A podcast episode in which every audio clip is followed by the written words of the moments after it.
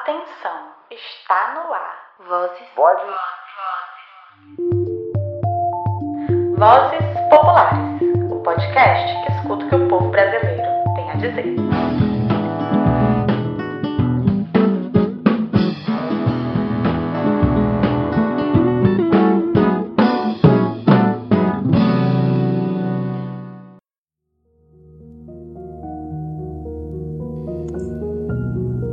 O imperialismo está de joelhos.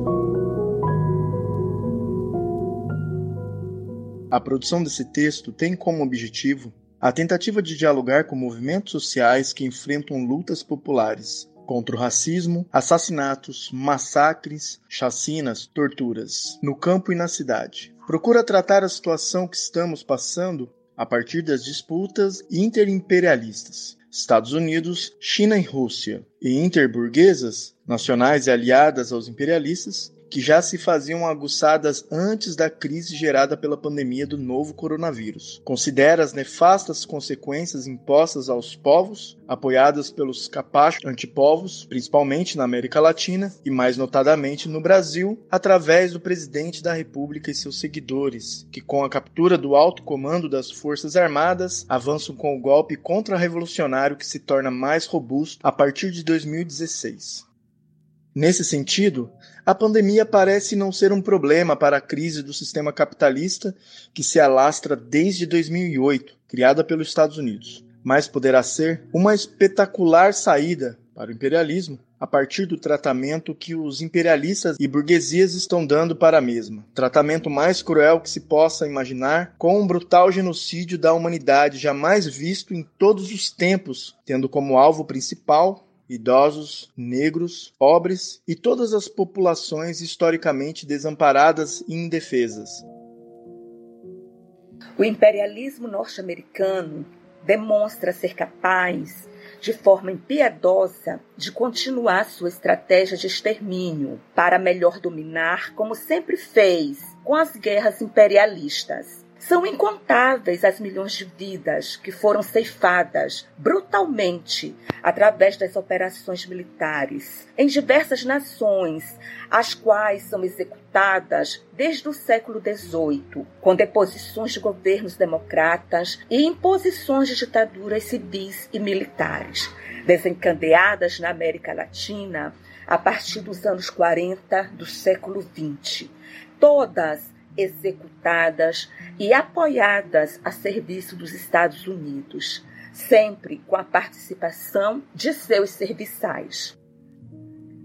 As bombas atômicas, covardemente atiradas contra Hiroshima e Nagasaki para fazer se renderem as tropas japonesas no final da Segunda Guerra Mundial, as guerras contra a Coreia e o Vietnã, o ataque às Torres Gêmeas, que até agora pairam as dúvidas de que possa ter sido promovido pelo próprio governo dos Estados Unidos para buscar pretexto para desencadear o terrorismo no planeta.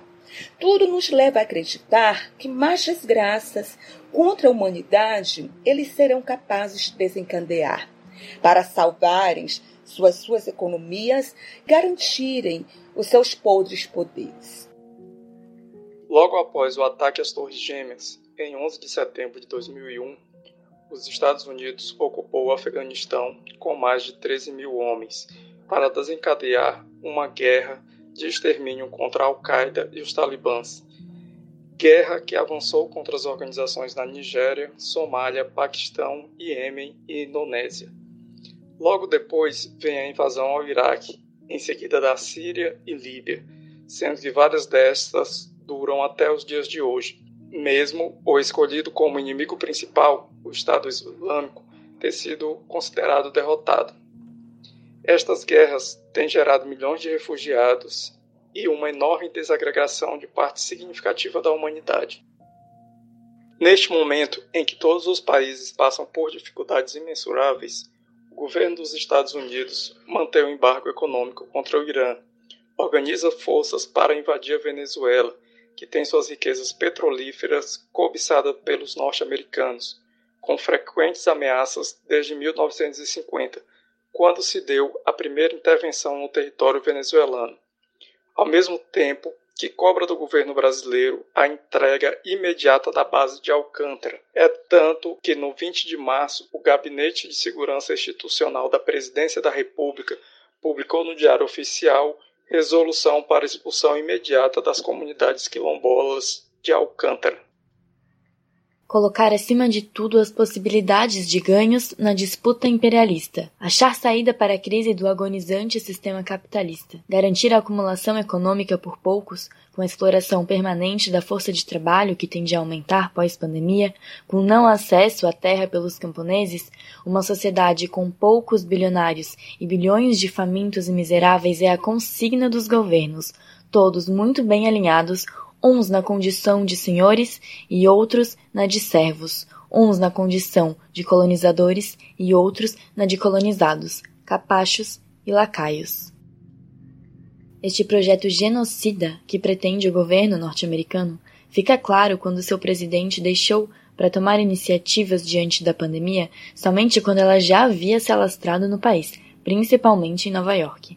É por isto que seu crápula seguidor, Bolsonaro, sempre tratou as iniciativas de controle com deboche e as medidas de disponibilização de recursos para enfrentar a situação têm sido insignificantes, fazendo com que vários estados e municípios se desdobrem para evitar que tudo culmine em uma grande catástrofe.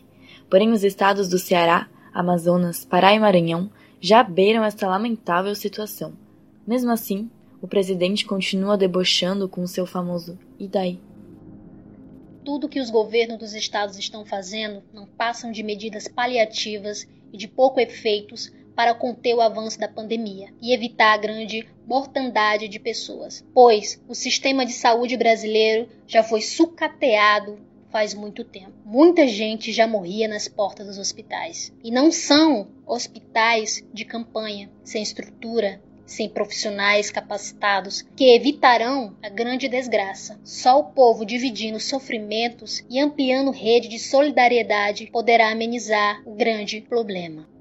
É por tudo isto que, neste momento em que a pandemia avança com aumentos estrondosos, governos e empresários estão preocupados como defender a economia e não as vidas. As migalhas chamadas de doação, no máximo servirão para remediar, e eles aparecem como piedosos. É por isto que a Vale e as empresas do agronegócio não podem parar. E com a alta do dólar, os donos da Vale maiores acionistas, inclusive residentes no exterior, e donos das empresas do agronegócio, produção de grãos para exportação, irão tornar-se mais ricos, apropriando-se de fabulosos lucros. É por isto que o governo disponibilizou mais de 3 trilhões de reais para os bancos, para que toda a cadeia do sistema seja viabilizada e a burguesia aliada do imperialismo seja garantida como apoiadora do pandemônio e também por isto que o governo editou a medida provisória MP 936 que dá direitos ao setor privado de reduzir o salário dos trabalhadores em até 70%. Diante deste quadro, as contradições a cada dia se afloram, embora sendo abafadas pela mídia serviçal da burguesia que ela quer no governo. O povo cada vez mais desesperançoso diante de tantas posições contraditórias. Por um lado, a orientação é de ficar em casa para que o vírus não se alastre, e por outro, o presidente indo à rua, provocando aglomerações e convocando o povo para ir às ruas. Outra anedota é o estamos todos juntos no combate a um inimigo comum, ou estamos no mesmo barco. Não estamos juntos e nem no mesmo barco, pois os patrões estão muito bem protegidos em suas mansões, ou nos seus confortáveis iates, com uma pessoa para dois, três, cinco cômodos. Por outro lado, o povo trabalhador está trafegando em ônibus lotados, disputando espaços em comunidades sem saneamento básico e moradias com 10 pessoas por cômodo, passando a noite na porta da Caixa Econômica para tentar receber míseros 600 reais. Ora, ora, onde estamos juntos? Outra blasfêmia é de que se todos lutarmos contra um inimigo comum, novo coronavírus, em breve tudo voltará à normalidade. Qual? Do domínio do capital sobre o trabalho? Do domínio do imperialismo monopolista? Do desemprego? Da superexploração da natureza e da força de trabalho? do assassinato hora a hora de jovens negros, mulheres, homossexuais, índios e camponeses? Da concentração da renda, da terra e dos lucros? Não. Isso não pode ser a normalidade que almejamos.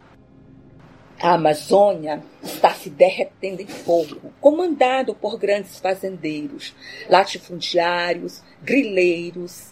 As terras indígenas de quilombolas e camponeses sendo invadidas e com as famílias sendo expulsas, ameaçadas e assassinadas. O ICMBio, IBAMA e FUNAI foram desmontados e proibidos de atuarem contra os latifundiários, invasores e destruidores da Amazônia. Grandes empresários da mineração financiam garimpeiros para invadirem áreas indígenas, como no caso da reserva indígena dos Yanomami, dos Guajajaras e tantas outras. Nessa rota de apropriação e destruição, os estados do Pará, Mato Grosso e Rondônia parecem ser as zonas de maior interesse, como tem sido desde a década de 1960, após o golpe militar de 1964. Outros estados, como Amazonas, Roraima, Maranhão e Mato Grosso do Sul, também, talvez em menor proporção, são de interesses de grandes grupos econômicos que se fizeram presentes com a expansão do agronegócio. Particularmente, sob interesse do agronegócio, inclui-se os estados do Tocantins, Piauí e Bahia, com expansão principalmente da soja.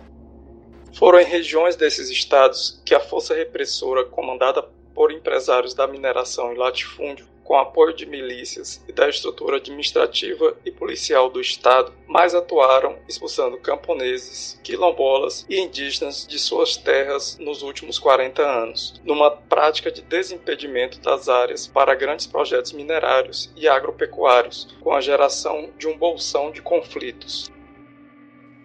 Outras ações desestruturantes das comunidades rurais de populações tradicionais e de indígenas são a implantação de infraestruturas que estão sendo viabilizadas nestas regiões para possibilitar o fluxo de soja e minérios, intensificando o saque das riquezas da Amazônia por grandes corporações, com a instalação de rodovias, ferrovias, hidrovias e portos.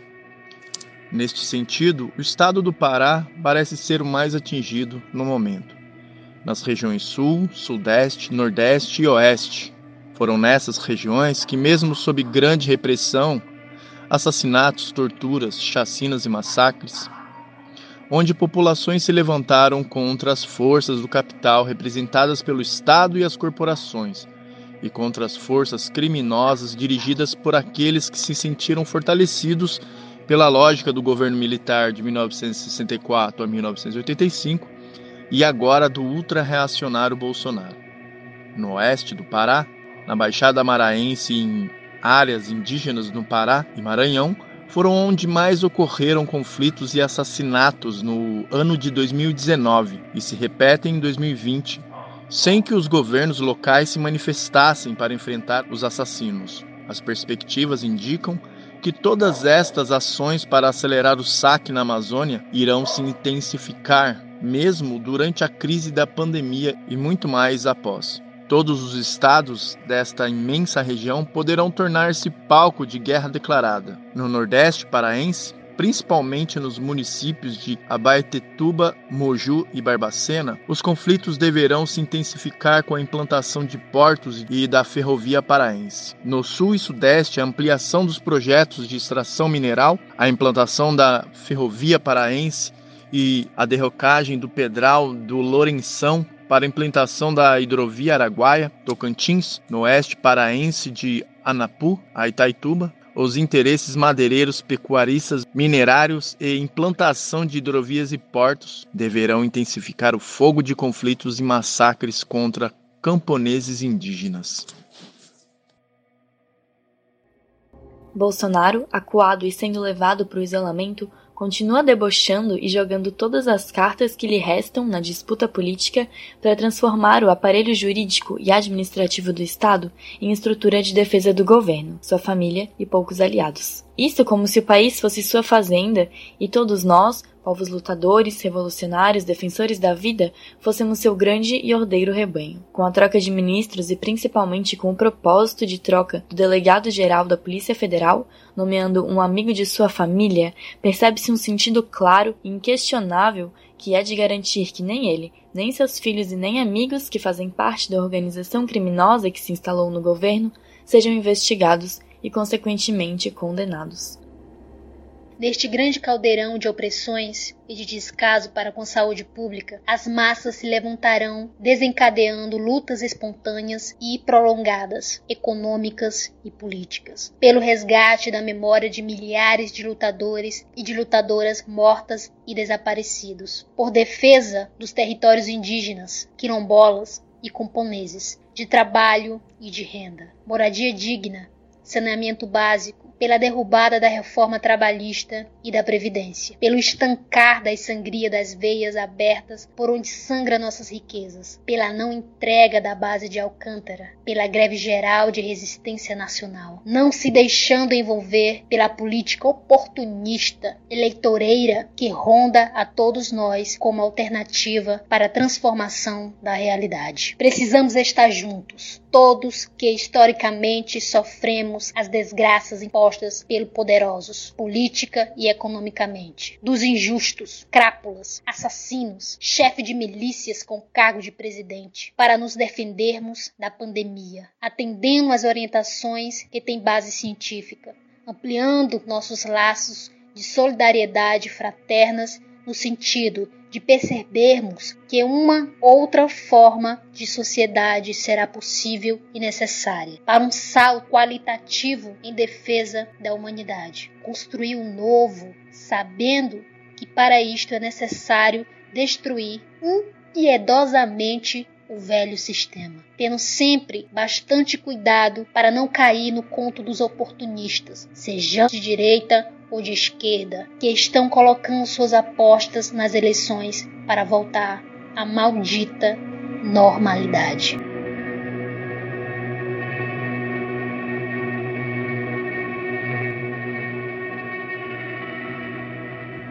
Texto de autoria de Raimundo Gomes da Cruz Neto, educador popular da CEPASP e militante das Brigadas Populares, e narrado também por militantes das Brigadas Populares.